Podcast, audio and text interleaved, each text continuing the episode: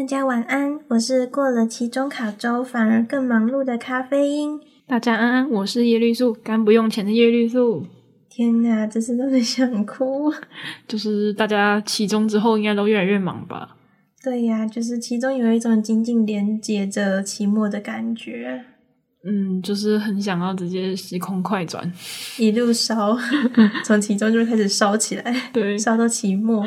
好，让我们不知不觉已来到了第七集，过了一半的时间呢。接下来剩下的第七集，我们会陪大家一起烧到期末结束。好难过。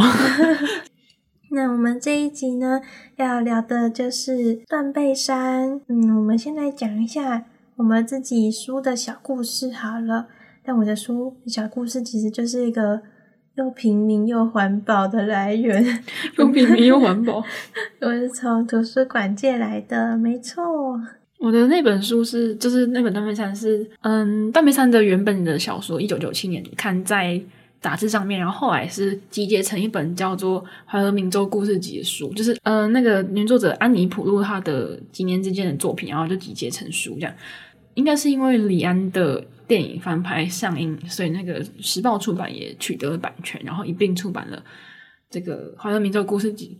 然后它就是当然是主打断背山嘛，毕竟那个里面拍成电影就是断背山这样。断背山我是在新竹的玫瑰色二手书店买到的。就是那天为什么会去新竹啊？我跟我妹那时候我们家人，然后家里面在吵在吵什么，然后我就跟我妹说：“哎、我们出去好不好？”他说要去哪里，我说随便，然后我们就坐到那个区间上面，走到车站，然后再看一下要去哪里，就是要往南还是往北，就是当然不能坐太久嘛，两个小时内就区间车两个小时左右，嗯，新竹 就就很随便，然后就是去新竹，在市区就逛一逛，就走路走到玫瑰色，玫瑰色是那个一个老房子改造的二手书店，然后还蛮大的，大家如果去新竹的话，可以去逛一下，就是这种说走就走的旅行。其实有时候会带来很多新的发现，像是玫瑰色的二手书店那边，它有一排的 BL 漫画哦，我没有买哦，我没有买。OK，不要强调，就是有一种欲盖弥彰的感觉，越来越可疑了。好啦好啦，那我们回归正传，大卫来介绍一下断背山的这个故事在讲什么呢？它是在讲一个西部牛仔之间的同性之爱。在一九六三年的夏天，年轻的牛仔恩尼斯，他们算是牛仔吗？应该就只是，其实只是比较像是两个中辍的学生，但是在先前都在牧场工作。就是杰克比较，杰克应该算是牛仔，但是恩尼斯比较不能算。对，他比较是偏在牧场工作的牧者之类的。嗯。畜牧业从事者，畜牧业 后面加个 er，后面加个 er，worker，好，就就会比较专业。杰克可以说是牛仔啊。恩尼斯跟杰克呢，这两个年轻人在怀俄明州的断背山上面一起应征了一个去山上放羊的工作，到后来在相遇的过程中就相爱了。当时候的环境还是非常的保守，一九六零年代的美国，对，还是没有办法。那个时候就连肤色都还没有。马丁路德金恩是在一九六八年的时候被暗杀的，就是那个时候连种族什么的问题，都就是那时候人权的，像是喜欢同性啊，或者是你的肤色都还在美国都还是一个超大的禁忌，对，是一个很大的雷点，不能很难去踩它。所以当时的环境让他们没有办法公开感情，一直都是躲在柜子里面。他们一起在柜子里面待了二十年，一起在柜子里面，好像什么躲逃难躲在柜子里面。他们的确是对于这个世界来说是，我觉得他们在之后，他们虽然后面都是分离去各自成家立业了，但是每年。都会有一个时间，在八月的时候，对，八九月的时候，一起逃到，一起去断背山相聚。这种感觉就有很像是断背山是他们仅有的柜子，好大的柜子，一起躲去那个地方。但他们随着年龄增长，相聚的时间就会越来越少，然后在一起也变得越来越困难。但他们从来都没有忘记，就是。他们仅有的那一片断背山，他们仅有的那么深刻的爱情。对他们这句话，这其实是出应该是是杰克讲的吧？我们是杰克。我们仅我们仅有就是这座断背山，我们只剩下断背山了。对，就是世界那么大，可是我们有的就是他妈的这座断背山。为什么你那么激动啊？嗯，我在还原杰克的语气。哦，戏剧，戏剧效果。谢谢。那么，呃，这部电影在华语的文化圈里面，因为李安大导演嘛，啊，李安的拍的很成功，然后那。台湾人 是就是华语圈，就是可能中国或者是就是华语圈都会都会认为说是断背山或者是断背会变成男同性恋的一种代称。他还在二零零七年的时候变成教育部公布的一百七十一个新的词，可以在那个教育部的字典上面找到。断背山，但还是比较可能会比较流偏流行文化一点的用词，但是就是教育部是认可的，就是你这是断背，这跟以前的断袖有什么？嗯，嗯 没有，没有差很多，时间差太多了。Broke back，断背。对，那我们接下来就是跟大家介绍一下这一部《断背山》的原作者安妮普路。嗯，安妮普路她是一个美国的作家，也是一个记者，她是学历史出身的。后来他有取得硕士学位，跟他博士学位差一点点就可以拿到。就是他那时候因为要工作，因为家境的关系，所以他四十岁的时候就是放弃了，差一点点就可以拿到的博士学位。他是一个高知识分子，然后他是一九三五年出生的，所以他今年已经八十六了，八十六岁，是安妮奶奶。奶奶，奶奶有 他，因为我们刚才说他是记者，所以他其实。早年就是他到中年之前，他其实都是写一些比较写实的东西，像是因为他要么就是写论文嘛，要么就是写报道，所以都是写实的东西。他五十岁之后才开始写小说，就是可能算是比较晚碰到虚构文学这一块。但是其实记者的经历会让他就是相信说，就是他会习惯说要写你知道的东西。就是以前的资讯也还没有那么发达，就是以前你顶多就是听别人讲，或是看书上说那个地方有什么东西嘛。就是还连网络都没有，就我们现在写小说，可能网络上搜一搜，嗯、想象之类的。就是维基百科带我去美国，百度百科带我进中国。天哪，百度真的很好用诶，就是不过你在百度上面都不会看到中国政府坏话。对啊，这这是事实，没有办法。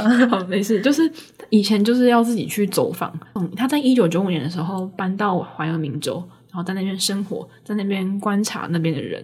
然后他是在酒吧里面，他就观察那些男生，然后就想说，嗯，他是不是男同性恋呢？他就开始去观察人家这样子。他就是一个很敏锐的一个人，他就用他的那双锐利的眼睛 去观察这个土地上面的真正的人，在生活这个土地的人，他们真正生活上是什么样子的。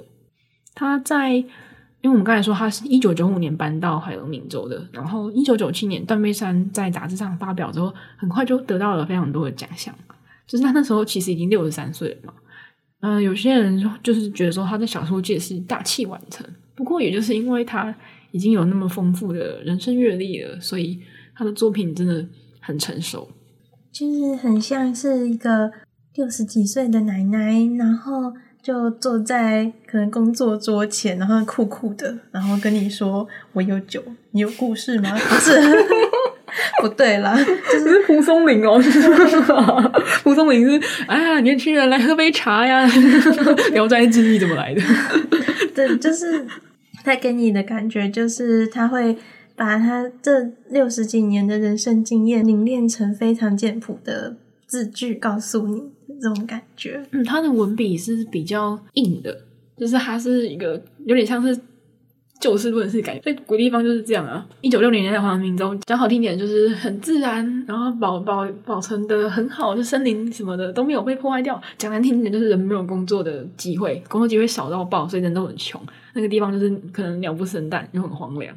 真的，他在笔下的怀俄明州就是大部分都是人被困在那个地方，为了一些可能小事。或是为了一些可能走不出去的事情在烦恼，日日常生活的琐事，那边农场工作的农牧场工作的那些琐事，可是这就是真实的怀俄明州的人的生活。这样，他是所以他这本故事集其实都是收集他在那个州里面的生活的经历，像是这本怀俄明州最后一篇是断背山，第一篇叫做半剥皮的烟油，然后还有像是荒草天涯尽头，身居地狱但求杯水，这个 翻译就是。有兴趣的人可以去找那本书，然后你打开第一页的那个目录，它每一篇其实都很直接的跟你说，它就是一个怎样的故事。嗯，然后像什么脚下泥巴，对，就是他的作品就是很很直接。对他的其实片名都会直接让你有一个画面出来，比如说刚刚的脚下泥巴就，就突然脑里浮现了一个就是牛仔靴下面然后浸满了泥泞的那种画面。嗯，他就是一个蛮蛮接地气的一个作者。嗯、然后，呃，安妮普路呢，他的这一篇《断背山》。已经是有获得普利兹文学奖的哦。它其他篇像是刚刚提到的《半剥皮的烟牛》《荒草天涯尽头》，还有《身居地狱但求杯水》，三篇就是获选一九九八、一九九九、两千年度的美国最佳美国短篇小说集。《断背山》跟《脚下泥巴》这两篇是一九九八跟一九九九年欧亨利短篇小说奖。《断背山》还有刊登在《纽约客》杂志，然后也是全美杂志奖，这样就是。它就是一个，它这一整本其实都很值得看，嗯，大家可以多多的去。对呀，安妮普路刚刚有说到，他的文笔是比较朴实，然后其实是很像，就是嗯，怀俄明州那里很粗犷的感觉，但他的这么粗犷的文字，到了李安的笔下，就突然又变得有另外一种很温柔、很细腻的感觉。要我来说的话，就是。嗯，安妮普路的文字像是你近看的一片森林，就都是木头，都是很，就是木头每一根都有很粗犷的样貌，它们的质地是怎样？但是李安的话，他就会给你的一个是远景的森林，嗯、上面有云跟雾的那种感觉。我喜欢你这个形容，哈，谢谢。那我们因为李安其实还蛮有名的，那我们可能不会花太多时间在讲他。就是他，他真的每一部片子都很经典。嗯，断背山那时候拍出来的时候，因为同性恋的题材嘛，大家应该那时候我们五五五岁，我们两个四五岁吧，差不多。对，差不多。断背山试出的时候，很多人感动嘛。可是其实同时反同的人的声浪也是很大的。但是李安是没有在怕的，因为我们李安在一九九三年就拍过《喜宴》了。嗯，《喜宴》是什么故事？《喜宴》就是两个一个在美国人华人男生。跟她的白人男朋友，就他们两个感情很好，可是他们都就是那个男生都不想要面对那个爸爸妈妈在催婚，他爸爸妈妈就直接飞到美国，要来帮儿子确定那个婚事了，就是他只好跟那个女房客一起演那个假夫妻。反正喜宴就是一个表明，就是他其实没有在，李安是没有在顾忌，就是大家就是一些世俗的眼光，就是啊同性恋怎么样这样。我们导我们李安之所以这么厉害，就是他没有那个。怕的，对。我们还是稍微介绍一下李安。李安呢，他是台湾的屏东人。刚刚有提到的《喜宴》是属于他早年作品的《父亲三部曲》的其中之一。《父亲三部曲》呢，就是刚刚有提到的《喜宴》，然后《推手》跟《饮食男女》，他们都是很细腻的刻画了中国式家庭的互动，还有东西方的文化差异。没错。那么，其实李安在拍这部电影的时候，是他拍完《绿巨人浩克》之后，他其实有一点点的低潮，在休息的时候。所以，其实这部《断背山》它是一个小规模制作的电影，监制是把预算压在一千五百万美金以下，这是算是小成本制作的电影。但是这部电影就是让他拿下了奥斯卡的最佳导演，这是一个意外吗？嗯嗯，就是可能不是投，不是投注心力一一定是很多，可是钱可能没有那么多。对，但这是证明钱不是重点，导演的功力还有选材，对对对，真的很厉害。那《断背山》那时候上映的时候，其实有很多保守的国家，还有一些宗教团体，就像是可能天主教，就会很强烈的去抵制。他在奥斯卡，就是奥斯卡的最佳影片，就是他得了非常多奥斯卡奖，可是其实最佳影片输给了一部叫做《冲击效应》的电影，大家都觉得是因为。外界舆论有一些保守势力让《断背山》不能拿最佳影片。《断背山》是入围了第七十八届的奥斯卡最佳影片奖，但是他虽然没有在这个奖项上面获奖，但他拿下了最佳导演、最佳原著改编跟最佳原创配乐三个大奖。然后除此之外呢，他得到的奖实在是太多了。他总共入围了全世界的一百三十七个奖项，然后获奖了八十五个奖项。除了奥斯卡以外呢，他还有得到威尼斯影展的金狮奖跟英国电影学院奖等等等等等等等等。嗯，那么这么伟大的一部片子呢，一定要提到他们的演员，就是希斯莱杰，大家一定都非常熟悉希斯莱杰。他另外一个代表作叫做《黑暗骑士》，就是那个叫做蝙蝠侠《黑暗骑士》，他在里面演的是小丑。嗯，不过大家会可能会听过一个说法，是他因为演那个。癫狂犯罪王子小丑的关系，可能入戏太深，然后可能跟着一起啼笑了，然后就自杀了。就是就是，当初我听到的时候也是这种传言，或是我看到的资讯，就是在说演小丑让他让他嗯心理崩溃什么的。可是其实他他的死因是他在二零零八年的时候死于女士急性药物中毒，就是其实是因为他那时候压力很大，他就吃了很多的药，就那些药混在一起吃。会发生一些副作用，副作用就是毒素什么的，他就他身体就急性中毒，然后他就就死掉了。就是他其实没有自杀的意思，因为他姐姐跟他家人都出来说，就是在他离开的前几个小时，他们还有讲过电话，就是希斯莱杰还很正向的感觉，所以他们觉得希斯莱杰不是因为不是自杀，是吃太多药不小心死，不小心就走了这样。嗯，那其实希斯莱杰走的时候很年轻，才不到三十岁，三十岁二十九岁就走了。他是澳洲的演员，后其实，在他短短的几年的演艺生涯里面，他带出来的作品都非常的值得回味，或是值得琢磨。嗯，如果想要更认识希斯莱杰的话，嗯、有一个 YouTube 的频道叫做“初心熟男”，他有介绍。许多知名的演员，然后都讲得很好。大家如果想要更了解希斯莱杰，可以去看看这一个 YouTuber 的影片。对，他虽然说是他觉得是熟男会喜欢有有兴趣的东西，但其实不是熟男也可以喜欢的，少女也喜欢，可以喜欢熟男啊。什么东西？对，我喜欢，没有咖啡因要冷静。嗯，二零一九年在就是电影上映的十四年后，也是希斯莱杰离开的十一年中十一年周年的那一天，有一段关于他的影片，很珍贵的影片在网络上被释出。有一位记者问说：“你认为那些对于那些认为断背山的同性恋题材很恶心的人，你有什么话想要跟他们说吗？”然后希斯莱杰的回答是：“我认为令人难以置信的是。”人们不顾一切的去表达他们的厌恶，或者对两个选择以这种方式去爱彼此的人发表各种负面评语。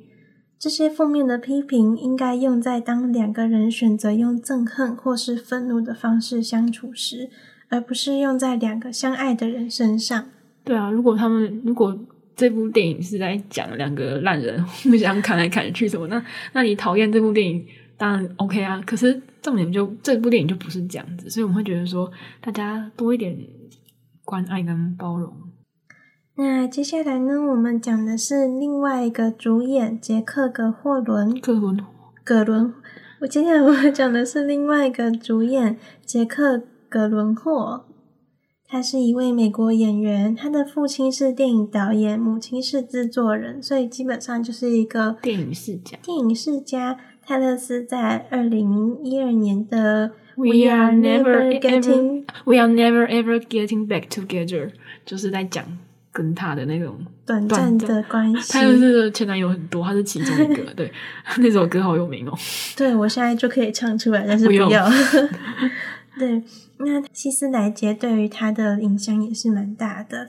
在希斯莱杰过世之后呢，杰克·格伦霍就有提到说。希斯的死是以一种我无法以言语描述的方式影响了我，以致我甚至无法对外公开谈论。我想，我当时在一个对于死亡的概念还不是非常清楚的年纪，而生活在演艺圈这个泡泡里，更真实的让我感受到这就是流逝的感觉。就是一个，因为他们那时候拍这部电影之后，他们变变成好朋友嘛。就是二零零五年拍这部电影，就他们。很可惜是他们当朋友的时间没有到很长，可是我觉得朋友就是你不一定要认识很久。对，他们其实就只差一岁，希斯莱杰过世的时候是二十九岁，那杰克·葛伦霍在接到他好朋友过世的消息时候是二十八岁，就是年轻都还是年轻人，所以他就觉得他就是会觉得说啊，可能第一就是演艺圈里面他的好朋友离开这样子，这种感觉。因为本来其实演艺圈这种演员的演艺生涯就是有一种昙花一现的感觉，所以来来去去其实都是感觉好像很稀松平常的事情。可是真的，当有一个跟你的生命有很多交集的人，然后突然就这么走了，你就会在这个来来去去去之间，就是突然就感受到。这个才是真正的消失，人间的颜色。颜色 不要再自我，不要再引用了。好，那么我们前面讲了这么多怀俄明州，因为毕竟是怀俄明州故事集嘛。刚刚有粗略提到说怀俄明州以前就是荒凉。那为什么我们这样讲呢？我们不是在开玩笑，嗯、因为怀俄明州 Wyoming 它在美国的西部，它是在落基山脉的中段。大家应该知道，美国有很多州其实是在内陆的，因为毕竟美国那么大嘛，所以他们在美国的西部，它是。怀俄明州是全美的印第安人比例第四高的一个州，它州的名字源自于古印第安语，意思就是大草原。它是美国人口最少的一个州，呃，它到底人口有多少呢？是在二零一九年的资料显示，还是只有不到五十八万名，就现在可能就是五十八万人左右。你知道嘉义县这么小，就有多少人吗？就有五十二万人诶、欸、哇，这人口密度有够高，就是台湾的人口密度真的是。乍看那个人口数字可能还没有感觉，可是这样比就是，那可是拥有黄石国家公园的超大的一个一个州，就他们人口占就是比嘉义县多一些而已。所以呢，其实，在电影里面呢，为什么我们看到的小镇？好像就是感觉比较，它那个小镇呈现出来会是一个比较萧条啊。小说跟电影都呈现出，就是那个地方其实经济很不好。因为怎么讲，我们想到一九六零年代，如果你有看过《从前有个好莱坞》的话，其实《从前有个好莱坞》里面的场景至少算都是比较，还是会比较富裕一些的，就是至少那边是一个电影工业的地方。可是相较之下，怀俄明州是一个开发非常少的地方，因为那时候开始成立的那个什么森林保护区嘛。就是他们政府说要重视自然资源，然后又有观光区什么的。总之就是那些本来可能更久以前，可能就是更久以前，他们那边的人就是牧羊嘛，牧牛牧羊。结果政府圈了那个保育的地之后，他们又没有办法越过那个界限，他们的羊就可能不能养那么多，收入就变少。可是没办法，你要怎么？那你们他们可能也没有别的出路，所以。他们那边的人就是一个离不开，可是又没有办法，一个很无奈的一个状态。嗯，在电影里面我们可以看到，就是苍翠的山林，还有沉静流的那些流水，跟那些成群的绵羊啊，就是哦，好像很悠哉、很自然的那种画面。其实电影是在加拿大拍的，不过呢，就是有还原到那个小说的那个场景，就是。嗯，那刚刚有提到哦，我们一开始就是在节目开始的时候。有针对嗯，恩尼斯跟杰克到底是不是牛仔，这个有稍微纠结一下。那我们来就是讲一下牛仔到底是怎样的人呢？其实简单来说，他就是在草原上面雇牛马的人啦。为什么语气人啦？就除了在牧场工作呢，其实不少牛仔会参加牛仔竞技，像是杰克就会参加。呃，恩尼斯呢就觉得。就是牛仔竞技，他毕竟是骑着牛，然后要比谁可以撑比较久。对，他就会觉得说这是一项还蛮粗鲁，然后很容易受伤，很容易受伤，然后又没有什么意义的活动。但当然，这个观念主要是恩尼斯的父亲带给他的。然后牛仔呢，也常常是西部片的主角，就那种尘土飞扬啊，腰间有一把手枪。对，就是那种酷酷的感觉。那我们在下一段就会来跟大家讲讲小说跟电影的情节上面的一些细节，还有演员的气质啊，还有我们觉得这部电影的为什么会这么感人的原因。那我们就先进一段音乐。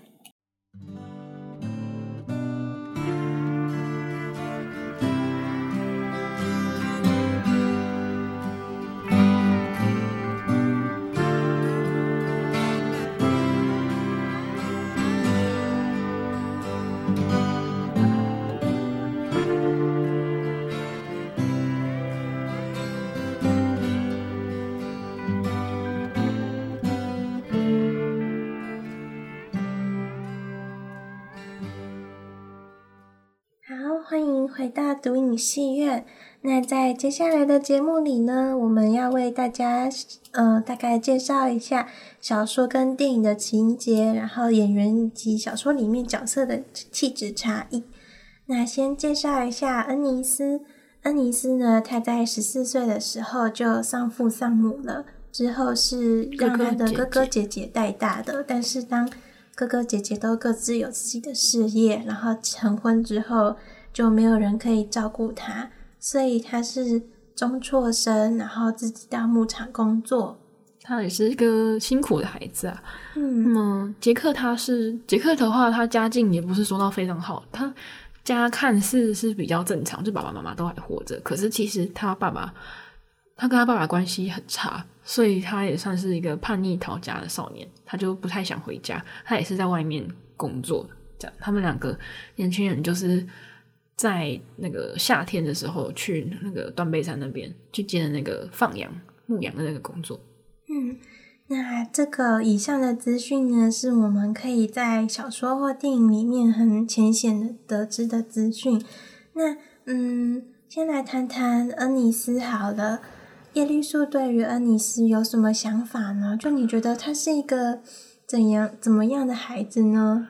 我觉得他是一个假装自己很成熟，但是其实他是一个很幼稚的一个人。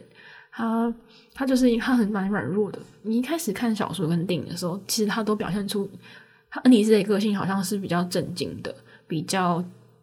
比较认真的那种个性，然后杰克是可能比较轻浮，然后天真，会喜欢讲一些不切实际的话。但是其实就是真的有想要去改变事情的人，是看起来好像有点吊儿郎当的杰克，而不愿意改变或是固步自封的是恩尼斯。但是我们不想要太过严厉的去苛责恩尼斯，因为。恩尼斯他小时候，我们刚刚有说到，他爸爸妈妈在他十四岁时候离开。那在他爸爸妈妈父亲在他父母亲过世之前呢，他小时候他被他爸爸带去看，就是他们村子里面有那男同志被虐死的那个画面。他爸爸真的带他去看。然后小说里面说，就是他爸爸没有直接说，但是他觉得爸爸的表现好像就是那个人是他。是他杀的，还是或者是他有一份的那种感觉，而且还很骄傲，这是有点像是在警告他儿子，或是在跟他儿子说：“看呐，同志就是这个下场，嗯、就是恶心的同性恋就是这个下场。”所以恩尼斯他童年真的影响到他非常的多。嗯，应该说父亲对于恩尼斯的。嗯，影响真的是还蛮大的，不管是在对于他自己同志认同的这件事情上，或者是嗯，刚有说到他对牛仔的观念，其实恩尼斯有很多观念都是承袭自父亲，该说他原生家庭对他的束缚其实是蛮大的，我觉得。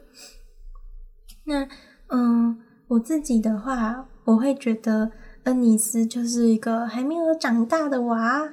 哇 哇，嗯，因为他毕竟在很小的时候就失去父母了，然后，嗯、呃，他在断背山上面呈现出来的那么倔强，然后又很认真，其实就是有一种小大人的感觉，但他其实还是没有真正的长大，他一直在试图维持住一个自己心理的平衡，然后想要让自己就是看起来更。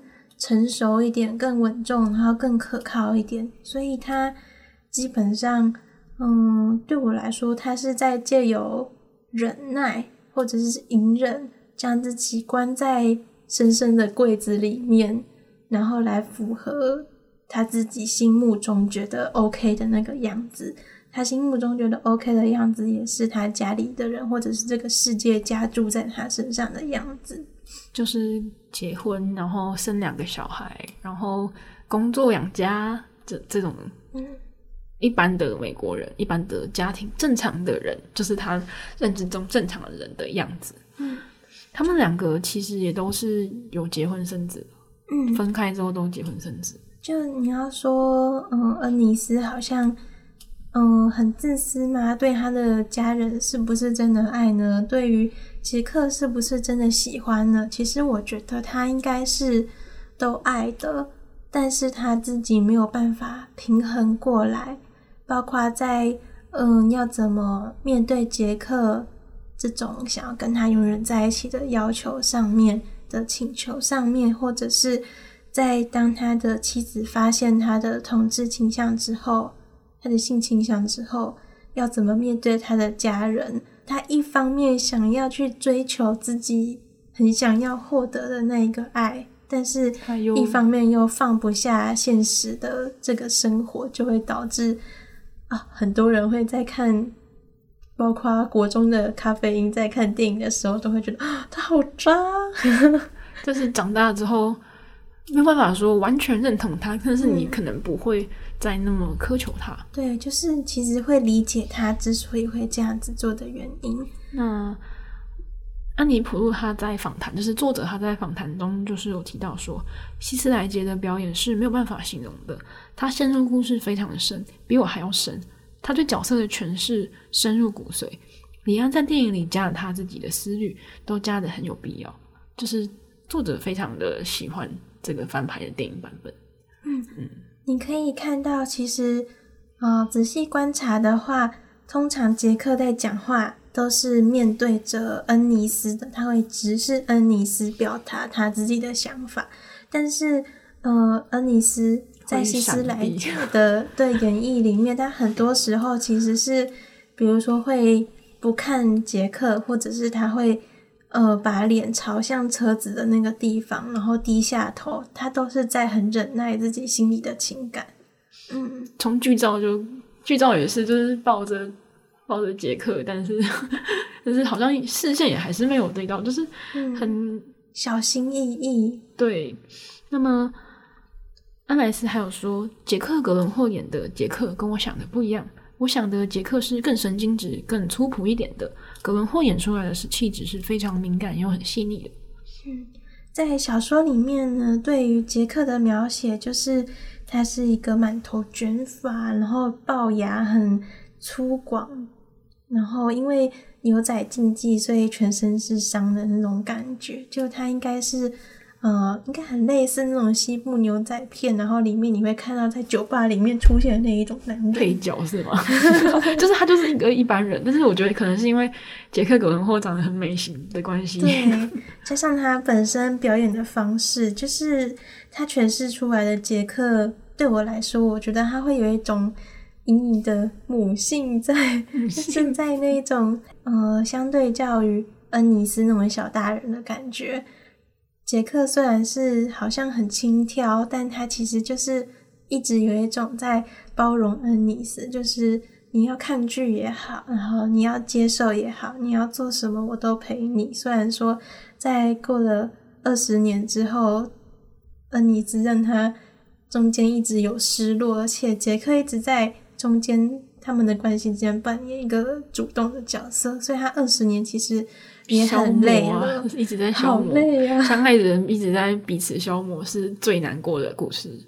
对呀，啊，恩尼斯后来是跟他的妻子离婚的，所以离婚之后，杰克接到这个消息，他就很快乐，他赶快开车跑去找，开了好久的车，对，你就是想说他终于下定决心要在一起了吗？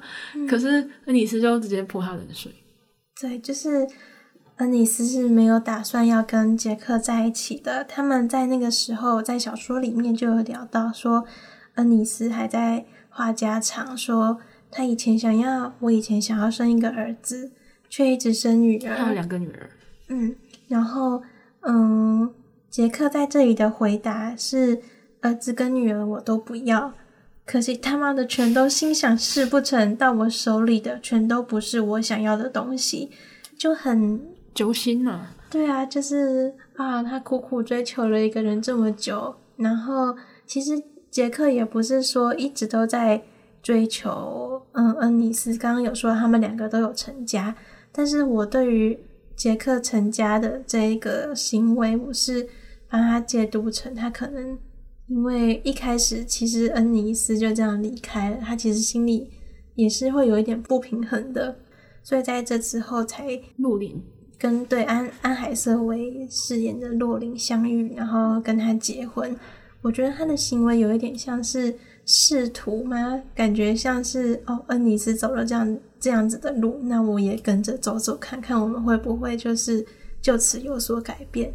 但其实没有，他还是看到自己的内心说没有办法，我就是我就是他妈的想要这个男人，就是很对，就是一个。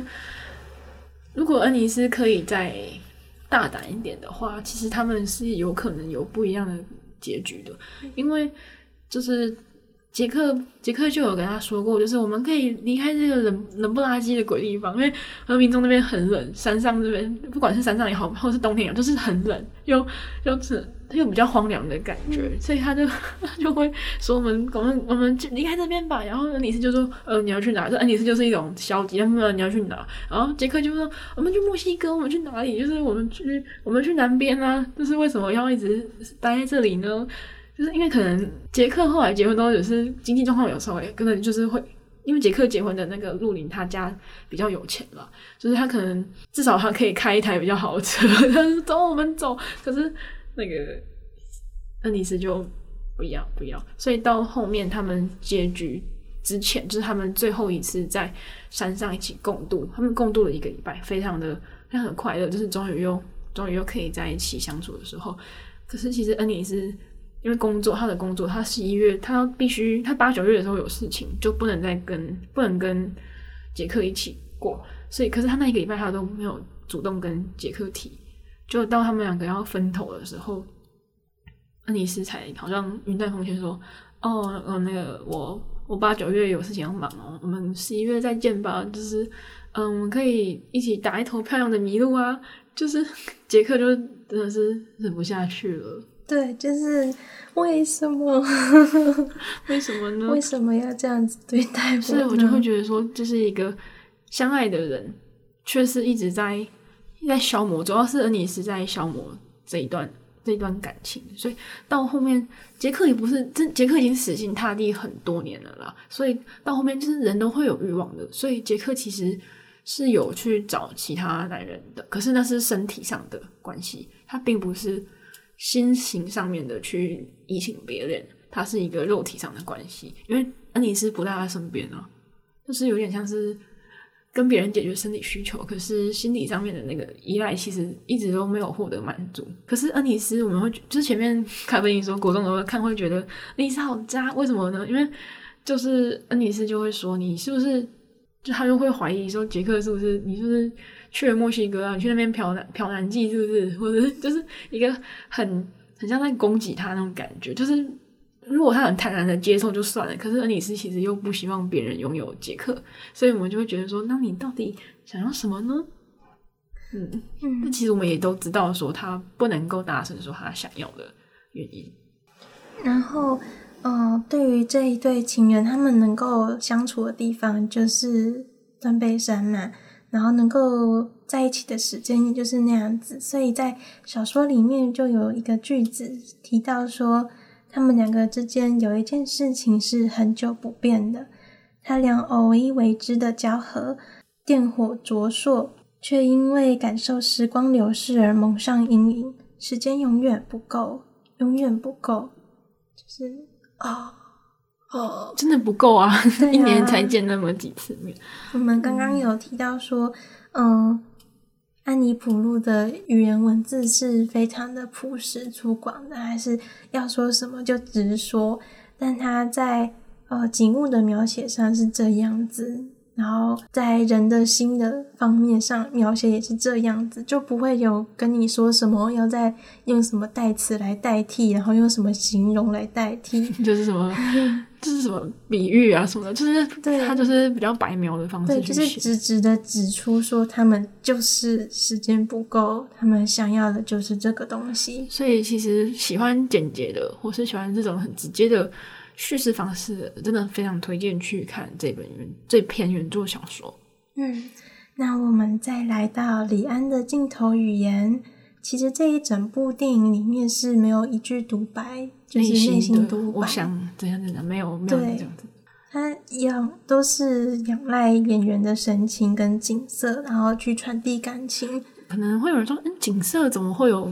你知道怎么表达感情呢？就是那个光线啊，那个光影的那个温度，就是其实它就是一个不用说不用说出来，但是你就知道，当电影在拍断背山，就是在拍山脉的时候，它都拍得很温柔，阳光啊，然后这是一个像是一个拥抱的感觉。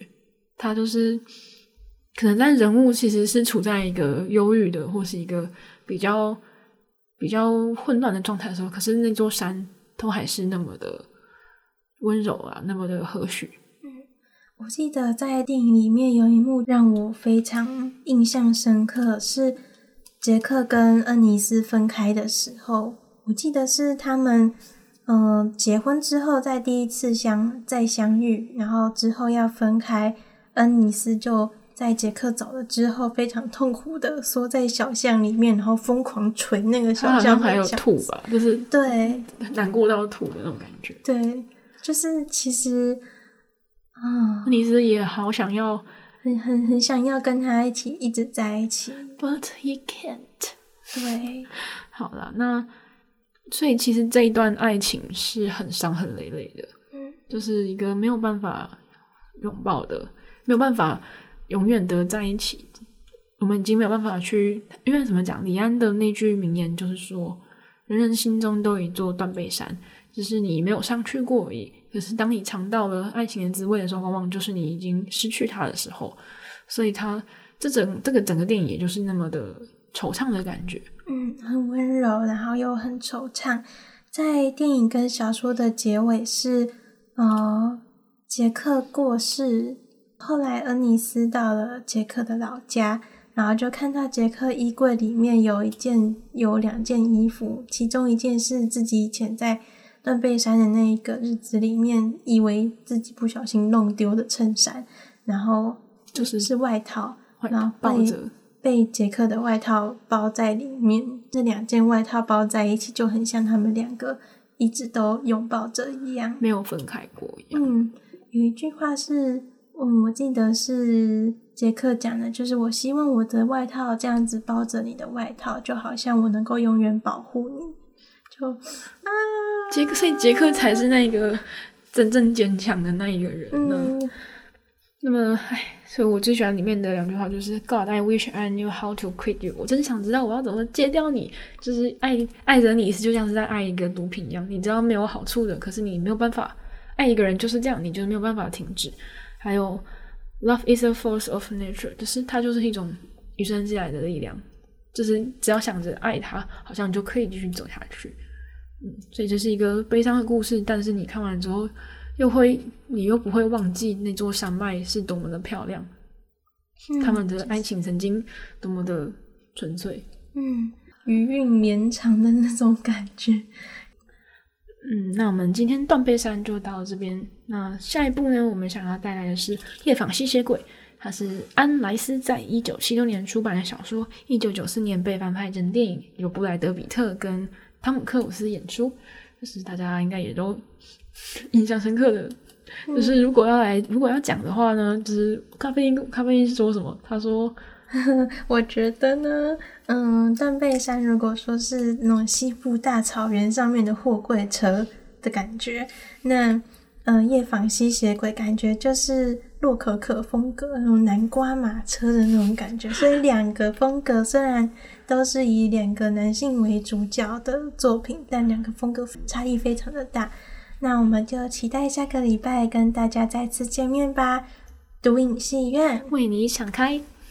You give me the wings to